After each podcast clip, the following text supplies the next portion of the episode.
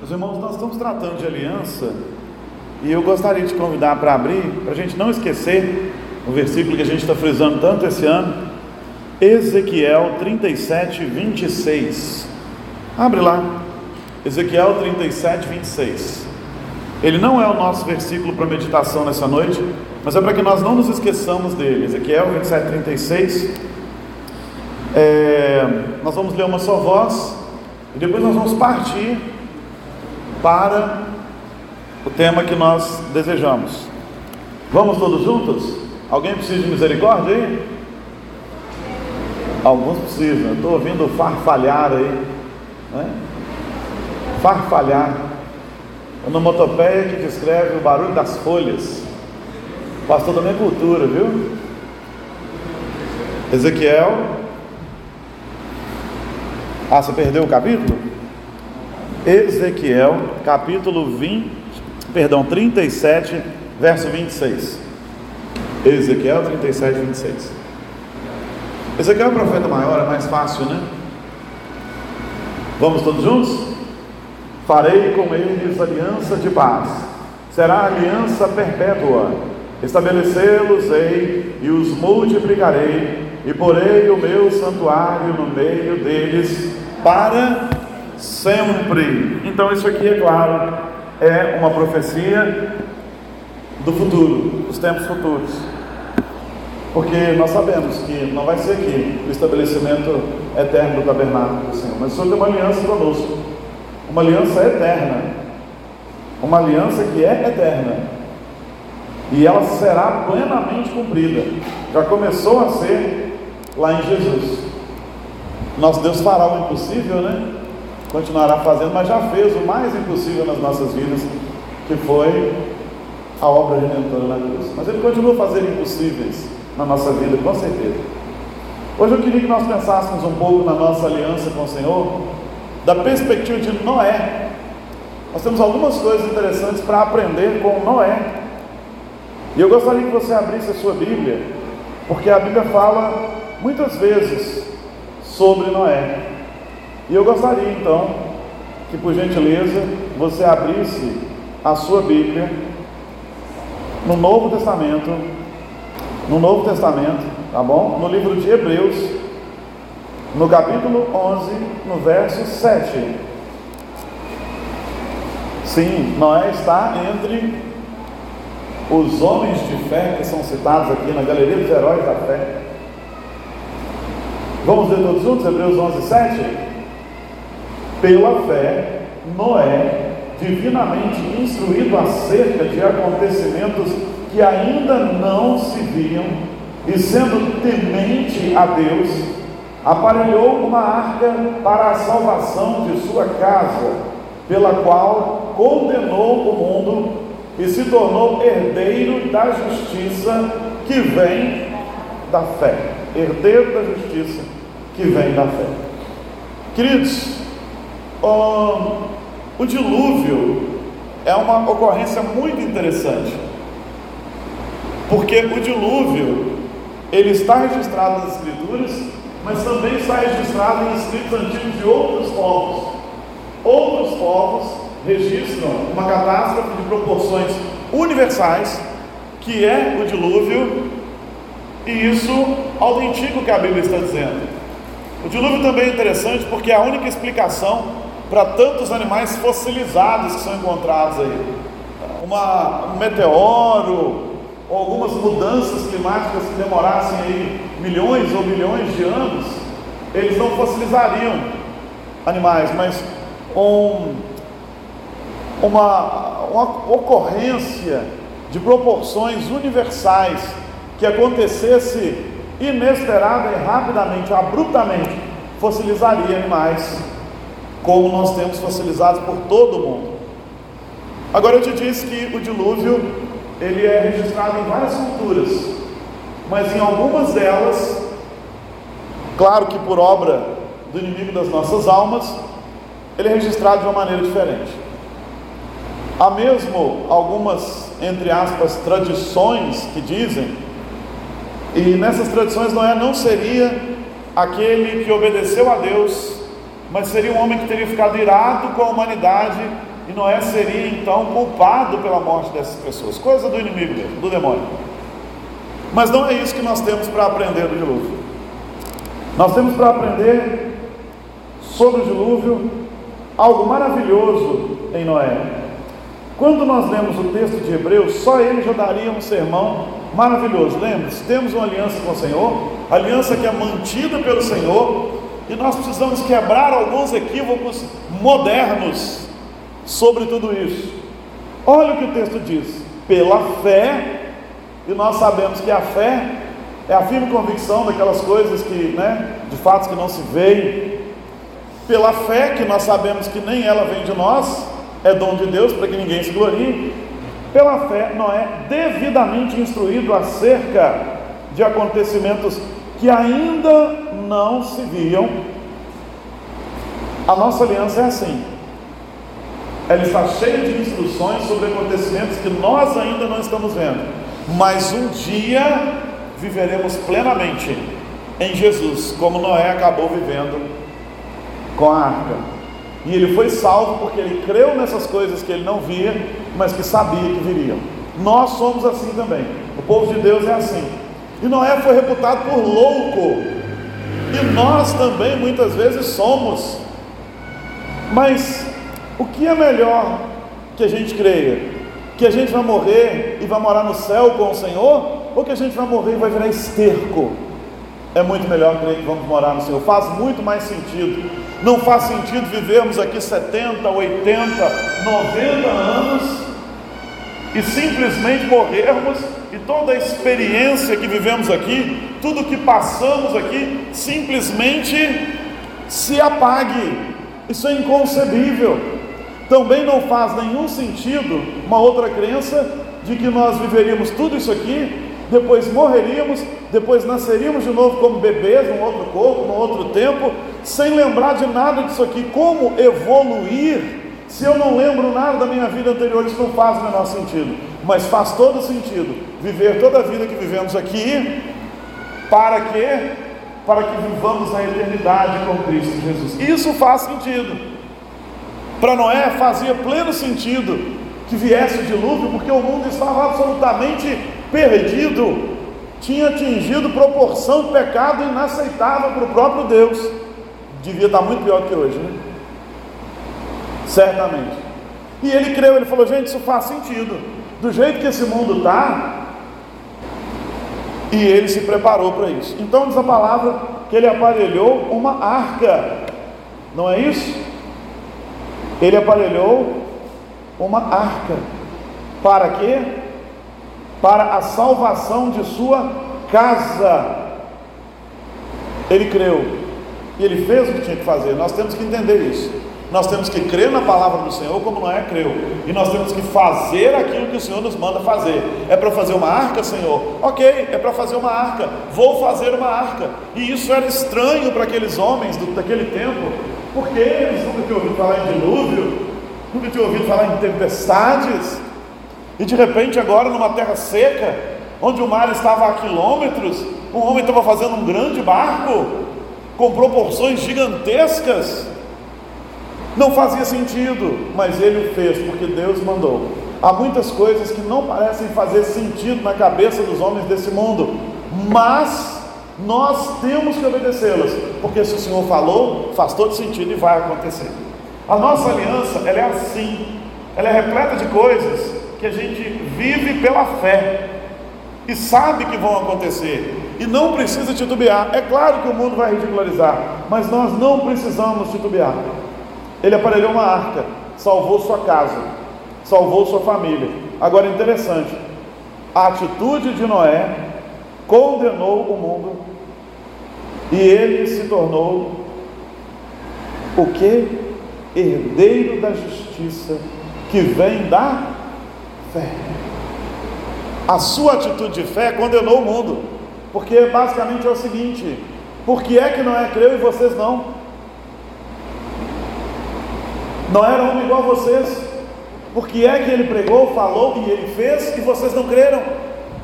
Não era como vocês, assim é a vida de um cristão.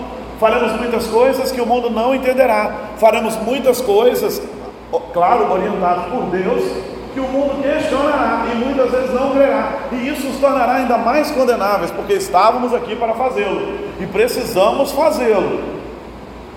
E precisamos fazê-lo. Então Noé se tornou herdeiro da justiça que vem da fé. Somos herdeiros da justiça que vem da fé. O que isso quer dizer? Quer dizer que nós herdamos de Jesus uma justiça que nós não tínhamos. Ele se fez justiça por nós. E Noé também, pastor? Sim, Noé também. Noé se tornou herdeiro da justiça em Cristo Jesus porque creu no Messias que viria. Sempre foi fé. Vivemos pela fé. E essa aliança nos traz algumas outras coisas tão interessantes. Bom, o que começa aqui, é, é, o que a gente sabe mais sobre Noé, por exemplo, está em Gênesis 6, de 9 a 13. Né? É, ali começa a história e começa assim: Eis a história de Noé. Mas as qualidades deles eram, eram muito, muito maravilhosas, as qualidades dele. Noé era um homem justo e íntegro, temente a Deus, né? Íntegro entre os seus contemporâneos. Noé andava com Deus. Noé andava com Deus. Vai falar dos filhos de Noé e da perversão desse mundo. O que nós aprendemos é que a nossa aliança nos distingue. Não somos iguais ao mundo mesmo. Ninguém mais naquele tempo andava com Deus, não. Mas Noé andava. Você tem muito mais companheiros de caminhada para caminhar na aliança do Senhor que Noé teve. Noé teve a sua família. Quantas pessoas foram salvas na arca? Oito. Noé mais sete. Noé, sua esposa. Seus três filhos, Sem, Cã e Jafé. E suas três esposas. Oito pessoas. Só. Só. Você tem muito mais do que isso, eu tenho muito mais do que isso, nós temos muito mais do que isso. Não precisamos desanimar esse mundo tão caído. Tão caído. Sabe? É, algumas coisas interessantes que eu noto aqui e que a gente precisa guardar no coração. Em Mateus 24, 37 e 38, o próprio Jesus faz referência a Noé, que honra, né? Mas ele faz uma comparação que assim como nos dias de Noé, será nos últimos dias. Pois assim como foi nos dias de Noé, também será a vinda do Filho do Homem. Porquanto, assim como nos dias anteriores ao dilúvio, comiam e bebiam, casavam e davam-se em casamento, até ao dia em que Noé entrou na arca e não o perceberam. Senão, quando veio o dilúvio e os levou a todos, assim será também a vinda do filho do homem, repentina. E precisamos entender isso com relação à nossa aliança. Precisamos crer contra tudo que esse mundo diz. Precisamos nos manter firmes, porque sim, Jesus vem, e a arca é tipológica de Jesus. O ato de Noé é tipológico do ato de Jesus. A arca é tipológica da cruz, ou seja, representa, é figura, é uma alegoria da cruz, uma alegoria no sentido real da coisa. Sabe? Então nós precisamos entender que assim como era nos tempos de Noé, é hoje. As pessoas vão continuar fazendo as coisas que elas fazem. Muitos não crerão. Tem uma coisa triste nisso tudo. Só perceberão quando for tarde demais. Porque o que aconteceu? Quando veio o dilúvio, aí muitos creram, né? Ah, veio mesmo, isso existe. Mas o Senhor tinha fechado a porta por fora. Foi o Senhor quem fechou a porta da arca. No último dia, muitos, olha, de fato, Jesus veio e agora? Agora o Senhor fechou a porta da salvação. Precisamos crer contra todas as perspectivas. A nossa aliança é assim. Ela é assim. Nem todos crerão. E Deus não está tão preocupado assim em provar para todo mundo que Ele está certo, não. Aqueles que creram serão salvos, aqueles que não creram não serão. Por isso é urgente, creia. Como não é? Acredite, o Senhor virá, só há salvação em Jesus. Se mantenha firme nisso tudo. E entenda que o último dia, no último dia, as coisas são irrevogáveis. Deus não abriu exceção para um homem sequer para que ele entrasse na arca depois. Entraram os casais de animais, dos puros entraram mais, sete pares, né? Para que houvesse sacrifício depois. É, as ofertas ao Senhor. Entraram os animais, de par em par, de uma maneira né, maravilhosa. Noé não teve que sair correndo atrás dos animais, laçando, pegando a, a, unha. O Senhor enviou, eles entraram. Noé entrou com a sua família, ninguém mais quis vir. A porta se fechou, fechou-se a porta da salvação, irrevogável. No último dia, também será irrevogável, como foi nos dias de Noé. Se nós temos que pregar, temos que fazer como Noé. Pregar enquanto há tempo. Porque quando a porta se fechar, se fechou. Mas nós não teremos sido negligentes em falar para as pessoas. E se você precisa se, de, se resolver, resolva-se agora. Porque depois, bom, depois é irrevogável. O que quer que tenha sido destinado para você é irrevogável. Se você é um salvo, isso é irrevogável. Mas se você não crer, no último dia também, o Senhor não vai revogar a pena, é irrevogável. A nossa aliança é assim. É assim que ela funciona. A oportunidade de salvação, esse é o tempo da salvação, mas depois Deus não vai abrir exceções. Deus não é o tal do papai, não é o velhinho de barba branca que põe um bebezinho no colo, põe a criança no colo e diz: Oh, oh, oh, pode entrar no céu, meu filho. Deus não é um vovô compassivo que faz vista grossa. Não, você foi um menino mau, mas vovô te ama. Entra. A Bíblia não chama Deus de vovô, chama Deus de pai. E um pai sim corrige, um pai mantém sua palavra, um pai de verdade. Ele trabalha, ele disciplina, ele corrige, mas mantém sua palavra. Deus é pai, não vovozinho. Mas ele, ele tem dado toda a oportunidade de salvação. Entenda que nessa aliança Deus não vai revogar nada. Ela é desse jeito. É o tempo da salvação é agora. O momento do arrependimento é agora. O tempo de sermos renovados, transformados, restaurados é agora. E essa aliança nos ensina algo muito interessante. Já vimos que é pela fé não podemos nos salvar. Já vimos que tem um tempo, já vimos que aqueles que vivem debaixo da aliança, eles pregam a palavra, salvarão a muitos e servirão de, né, de juízo condenatório para os outros também, aqueles que não creram. Tem uma outra coisa interessante que o dilúvio nos ensina: o homem não tem como, por exemplo, fazer uma seleção natural para separar uma raça mais santa, para que essa seja transformada. E isso é uma mensagem assim pontual no dilúvio. Porque você pode pensar, olha, se a gente conseguisse separar gente é, boa, só crente santo, e colocar no lugar, esse lugar seria o lugar mais próximo do mundo. Uma vez apareceu uma propaganda na uma igreja onde eu estava, o pessoal ficou até entusiasmado, olha que ideia boa, a gente podia copiar aqui. É uma cidade onde um grupo de crentes se reuniu para criar um condomínio evangélico. Só iam morar lá os crentes daquela igreja, de outras igrejas e tal, só iam morar. Então você pensa, vai ser o céu. Não vai. Aqui não.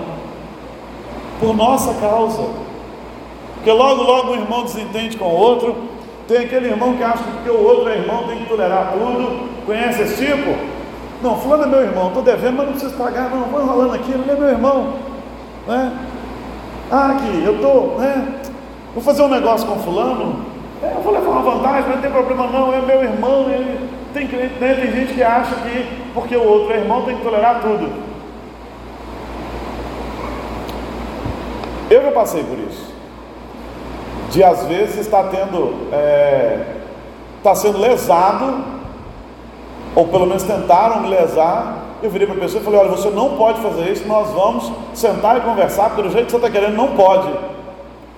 A pessoa olha para mim e fala assim: o senhor está nervoso, você não pode, senhor é um pastor, você tem que suportar mais as coisas. Eu falei, miserável, você está querendo usar a minha condição de pastor para tentar me lesar. Você acha mesmo que dá certo? Não é? Então, assim, não seria o céu. E o dilúvio nos ensina isso. Hitler achou que podia criar uma raça superior, naquela loucura, naquele devaneio pecaminoso dele, demoníaco. Né? Ele achou que podia é, criar uma raça superior, a raça deles, se ele fizesse uma purificação de raça. é isso que ele estava tentando fazer. Por isso matava judeus, por isso começou a matar outras raças, por isso convenceu o pessoal do seu partido, né, o Partido Comunista Nacionalista, é, né, ali, é, alemão, de que isso era uma boa ideia, convenceu muita gente, mas ele se esqueceu, ou talvez nunca soubesse, de uma coisa: nenhuma raça que vive sobre essa terra está livre da ação do pecado e da maldição do pecado. Então não existe uma raça superior à outra, porque todas estão contaminadas com o pecado. Você pode ser branco, você pode ser negro, preto ou afrodescendente, já nem sei mais o que se diz hoje em dia. Você pode ser amarelo, você pode ser índio, você pode ser cafuso, mameluco, mulato, pardo. Pode ser o que você quiser. Todos estamos nivelados por baixo sem Cristo todos pecadores. É isso o que o dilúvio nos ensina de um modo muito pontual. O Senhor separou o que tinha de melhor naquela época. Ele não separou o menos pior que tinha, não, ele separou o melhor. Noé era homem justo e bom, ele andava com Deus. Mas então Noé sai da arca, logo já tem um conflito com seu filho Canaã, Cã, que dá origem né, ao povo de Canaã. E à medida que aquele povo vai crescendo, aquele povo vai aumentando o seu pecado.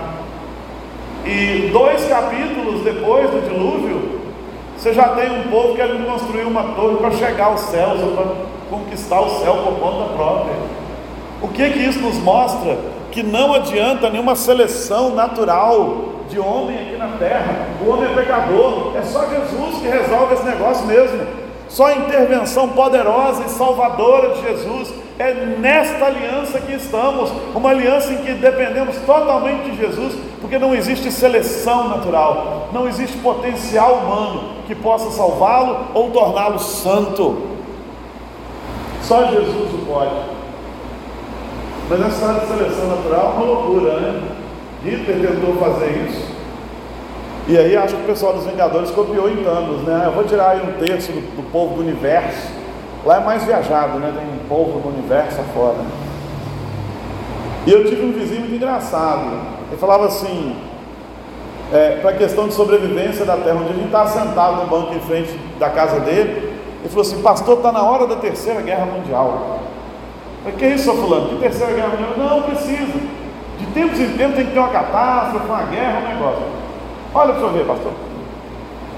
Isso foi na época que a Terra chegou à marca de 7 bilhões de habitantes. Com muita ajuda da China, da Índia, né, desse pessoal aí que gosta de, de encher a Terra mais que os outros. 7 bilhões, aí os, os estudiosos diziam que a Terra não poderia mais sustentar tanta gente. Ele está vendo? Chegou a 7 bilhões a terra não vai conseguir sustentar a gente. Então tem que vir uma terceira guerra para matar uns 25% de todo mundo, para poder a, a terra se sustentar. Uma seleção a, aleatória, mas para que houvesse sustentabilidade.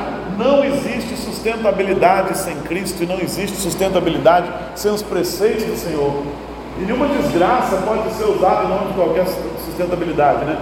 Mas só me lembrei disso, mas para dizer o seguinte: olha, essas ideias de redução de população, de separar um povo melhor, isso sempre permeou a história na cabeça de alguns loucos.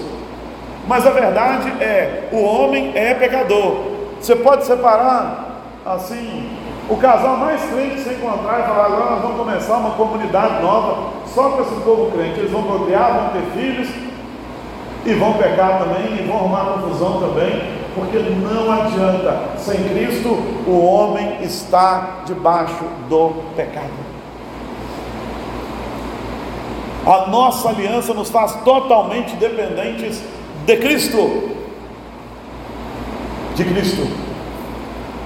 E ela é tão preciosa que dela nós não podemos nos esquecer. Dela nós não podemos nos esquecer.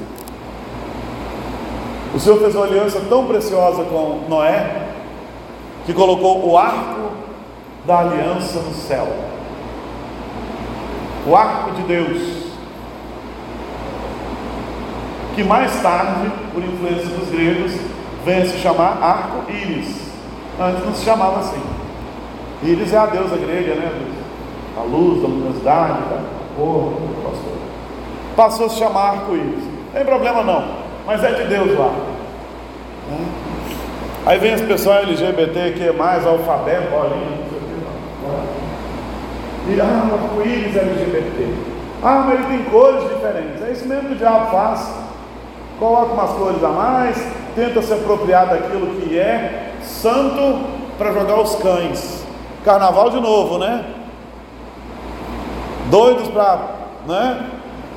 Para pegar aquilo que é santo e colocar no meio do, dos cães, no meio de toda a lavagem que eles estão acostumados a comer, como comeu o filho pródigo até cair em si. É isso que eles fazem, no intuito de denegrir aquilo que é santo. Eles entendem que se denegrirem e destruírem aquilo que é santo, eles terão resolvido seu problema de pecado. Não terão. Vão continuar, a humanidade vai continuar tendo problema com o pecado.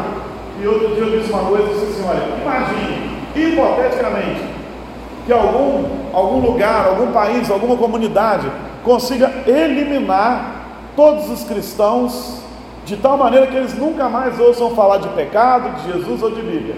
Imagine isso hipoteticamente, que eles consigam fazer a estupidez que eles querem fazer de eliminar toda a influência judaico-cristã desse mundo. Se eles conseguirem, não vai sobrar nada. Porque até o Islã tem base na cultura judaico-cristã. Basicamente na cultura judaica. Quer eles gostem, quer não. Porque eles aceitam os livros da lei de Moisés. Começam por ali. Então, se eles estão brigando com os judeus hoje, besteira, porque na verdade eles estão bebendo da mesma fonte lá no começo. E se, você, né, se eles conseguissem tirar toda a influência judaico-cristã, eles destruiriam uma sociedade e certamente a loucura tomaria conta dessa gente. Mas imagine, hipoteticamente, que alguém conseguisse tirar toda a influência judaico-cristã de uma comunidade e eles ficassem lá. Eles estariam livres do problema do pecado? Não. Ignorar o pecado não te cura do pecado. O sujeito ia continuar morrendo de ansiedade, depressão, ia continuar morrendo de doenças que ele nem sabe o que é, de doenças psicossomáticas que o destroem e sem esperança. Uma sociedade caótica, anárquica, doente e sem remédio. É o que eles construiriam. Uma sociedade fadada a morrer na sua loucura, na sua prostituição. Uma sociedade fadada a morrer na sua degradação uma sociedade de gente que aos poucos ia apodrecer e morrer no pecado e sem a esperança da eternidade com Cristo no céu. Não existe seleção natural que salve o homem ou que torne o homem mais santo. Quando eu era adolescente, eu fui apresentado a uma um povo aí, uma religião chamada Igreja Messiânica. Ai, meu Deus, e eu li o livro base deles, chamado Os Alicerces do Paraíso. Parece bonito, né? Mas não tem nada a ver com o nosso Messias. Eles são de origem é, oriental, as religiões budistas, e eles advogam o seguinte: que nós somos o Messias do nosso mundo. E os alicerces do paraíso são os princípios para nós construirmos aqui o paraíso na terra. Isso é Babel, gente. Isso é Babel é tentar construir ou alcançar um céu que nós não podemos sozinhos. Li os livros, fui apresentado a eles, eles um negócio de ministrar de orei. impunham a mão assim sobre você, eles estavam ministrando luz sobre você. Então, algumas coisas quando eu cheguei na eu tive dificuldade, porque passava com os outros arraiais, eu havia falava, meu Deus, peraí, deixa eu aprender esse serviço aqui, porque esse negócio é complicado. E sabe qual foi o, o, o acréscimo que aquilo fez para o meu coração? Nenhum, é vazio. Porque você chega à conclusão do seguinte: nós não vamos construir céu aqui nessa terra. Como que constrói céu nessa terra com esse povo corrupto do jeito que é? E é corrupto mesmo. Você elege um político, acreditando nele, escapa alguns. Não vou generalizar não. O sujeito vai em vergonha, gente. Às vezes elege até um que diz que é crente. Faz uma vergonha danada na gente. É? O sujeito que está lá reclamando, na primeira oportunidade que tem, também rouba. É? Um que reclamou tanto dos políticos, e eu conheci alguns assim, depois de tanto reclamar, o que, que me faz? Sem necessidade, requer auxílio emergencial, que devia ser para outros. O que, que ele tem de honesto? Aí a nossa sociedade é isso. Você acha que essa sociedade vai construir algum paraíso nessa terra? Nós vamos construir algum paraíso nessa terra? Nós, estou falando só dos outros, não, da gente. Não vamos nunca, porque não podemos, porque é impossível, porque só Cristo pode. Só Ele pode nos salvar, como salvou Noé e seus filhos. Só Ele pode nos dar vida, como concedeu a esta família, a essas oito pessoas. Somos salvos pela fé, não podemos nos salvar. A obediência é necessária e é urgente, porque nós não sabemos nem o dia nem a hora. Nossos esforços não podem nos salvar, seleção natural não pode nos salvar, né? É, é, confissão positiva não pode nos salvar. Ah, eu vou fazer confissão positiva, só dizer coisas positivas, positivas, positivas, positivas, e eu vou ser melhor. Sem o Espírito Santo, não vai. Precisamos do Espírito Santo, precisamos do reconhecimento de que sós nós não podemos. Precisamos crer em Jesus. Noé pregava assim: entrem na arca. O dilúvio vem. Ele era pregoeiro da justiça, como diz a palavra. Noé dizia: entra na arca. E eu te digo o que Jesus disse: toma a sua cruz. Noé dizia: fuja do dilúvio. E eu te digo: fuja da ira vindoura. Sabe por quê? Porque o Senhor garantiu a Noé: com água eu não acabo mais com essa criação. Mas ele diz uma outra coisa: ele diz, mas com fogo eu vou purificá-la no último dia. Essa terra será purificada pelo fogo, para que toda a maldição do pecado que caiu sobre ela por nossa culpa seja purificada, para que essa terra possa ser ajuntada ao céu e então será novos céus e nova terra. É a única coisa que os testemunhos de Jeová mais ou menos entenderam esse negócio novo céu nova terra, mas foi mais ou menos também. Porque eles dão umas escorregadas, mas foi só também, que de resto não sobrou nada. Então, querido, se você acha que a água é ruim, o último dia é fogo. Corra para a cruz. Ande com Cristo. Viva com Cristo. Isso é para crente e para não crente. É para aquele que talvez já tenha ouvido isso milhares de vezes aqui e para alguém que talvez nunca tenha ouvido. Por quê? Porque há crentes que com o passar do tempo se esquecem. Nós precisamos de uma reciclagem sobre a graça de vez em quando, porque a gente tende a esquecer. Quando eu li a Bíblia pela primeira vez, eu ficava, meu Deus, por que Deus repete tantas, tantas coisas? Repete os dez mandamentos, repete um monte de lei, repete um monte de coisa, repete um monte de gente, repete, repete, repete, principalmente ali, Êxodo, Levítico, Números, Deuteronômio, como Deus repete leis, repete normas, repete conceitos, e aí enquanto eu estava reclamando de ter que ler as repetições, o Espírito Santo testifica assim no meu coração, veio esse pensamento, eu sei que é o Espírito Santo, Aprenda a ouvir a voz do Espírito. Tem coisa que não é da sua cabeça, não. Não foi você que pensou, não. Foi Deus que te deu né, como instrução. Quando eu estava ali na minha mente reclamando de ler algumas coisas várias vezes, o Espírito Santo diz: se repetindo como eu repeti, o meu povo se perdeu, imagina se não houver repetição das coisas. Por isso nós temos que ser lembrados da graça todos os dias. Lembre-se, você não se salva, é Cristo quem te salva. Lembre-se, a nossa aliança foi forjada na graça, pelo sangue de Jesus, mas ela que você obedeça a palavra do Senhor, você obedeça às ordens do Senhor de agora em diante. Você foi salvo pela graça, mas isso não te dá o direito de viver desobediente, não. Aquele que vive desobediente achando que está salvo, na verdade está perdido. Se acha que está predestinado para o céu, provavelmente, vivendo dessa maneira, deve estar predestinado para outro lugar, que é para baixo, que é o inferno. A gente precisa ficar medindo, não, né? O povo fica medindo tanta palavra hoje em dia para falar politicamente correto. Não tem politicamente correto. Ou é céu ou é inferno. Ou é salvação eterna ou é morte eterna. Ou é a glória com Cristo ou é o fogo e o enxofre. É assim. Esta aliança é muito simples. Ou é a bênção ou é a maldição. Não foi isso que Deus disse para o seu povo?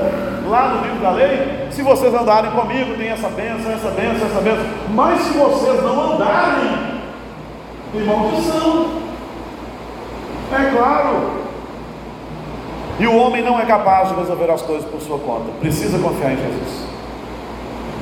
Precisa confiar em Jesus contra todos os prognósticos humanos. Confie em Jesus.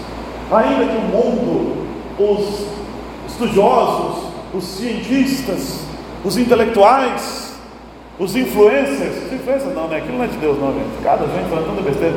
Ainda que esse povo todo fale contra as Escrituras, fique com a palavra de Deus.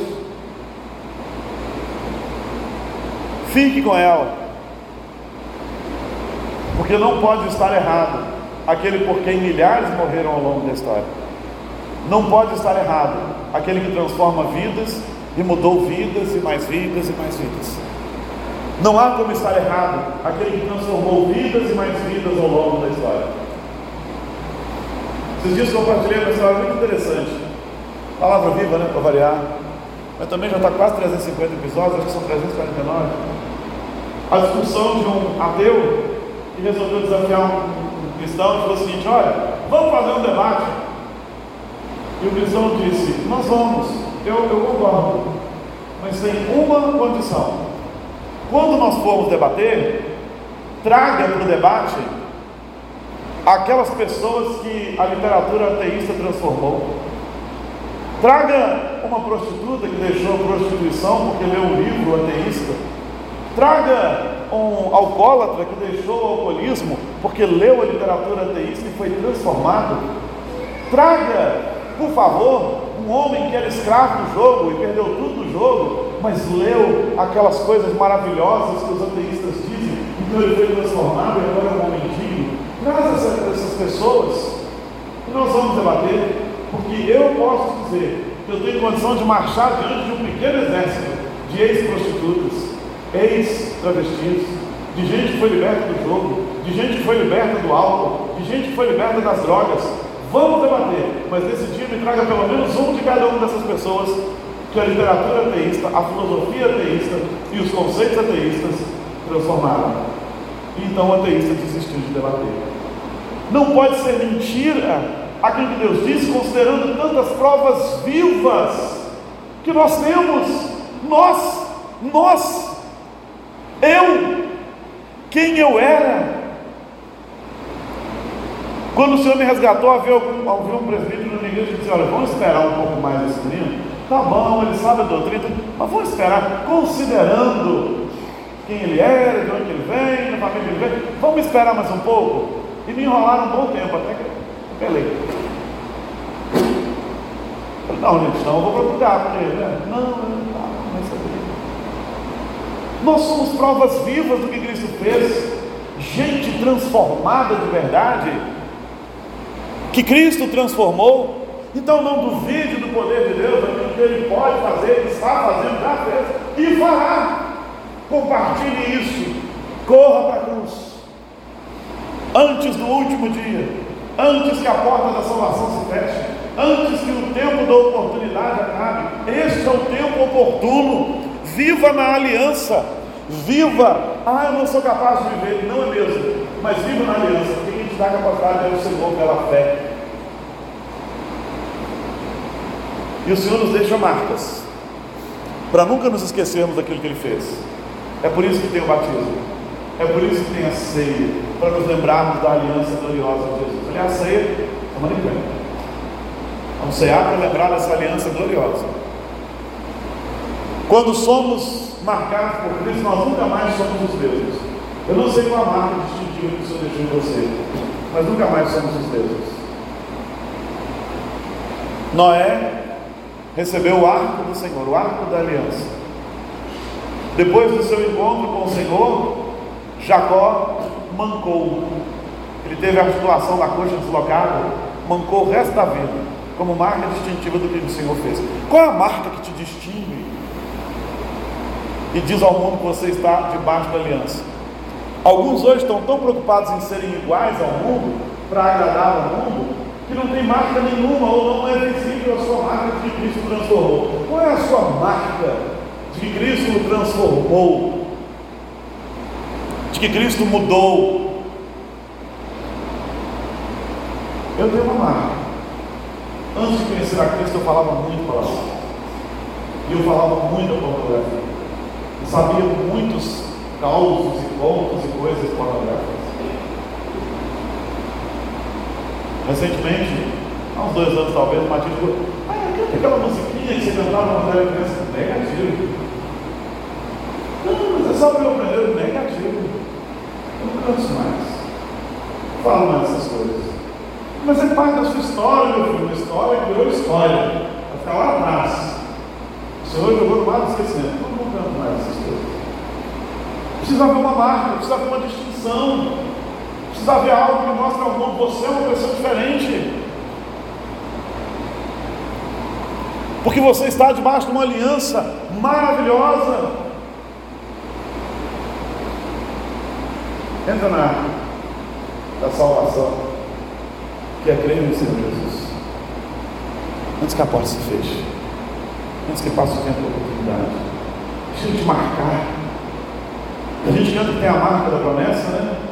A marca da nossa promessa é o Espírito Santo na nossa vida. Mas quando ele está, isso tem que transbordar. Isso tem que transbordar. Qual é a minha marca?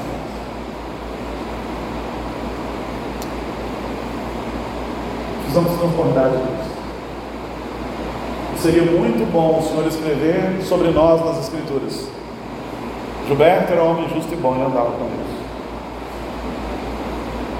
Neto, Júlia, Carminha, Rafael, Samila, Presley, homem justo e bom, andava com Deus. Que epitáfio bonito seria, hein? Que alguém pudesse escrever no nosso epitáfio, lá na nossa lápide, justo e bom.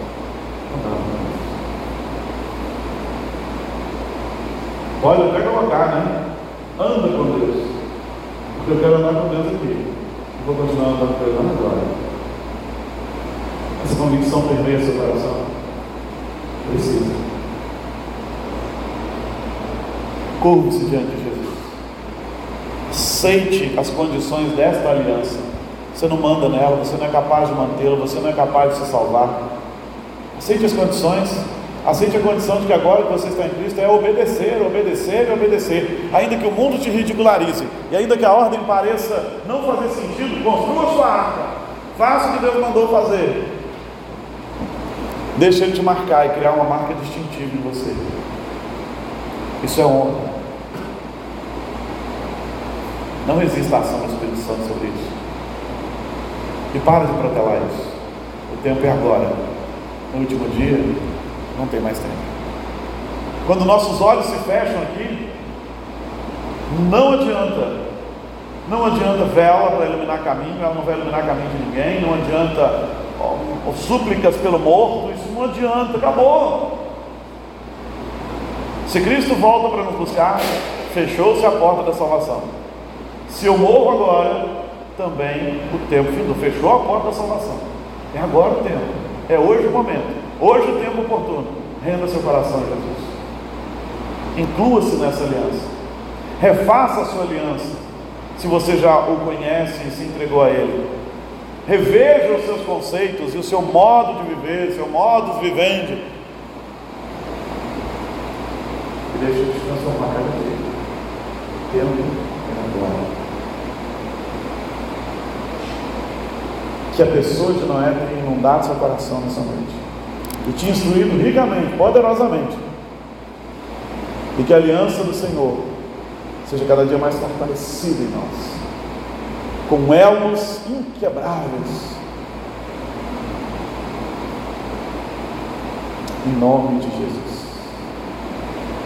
Você ouviu tudo isso? E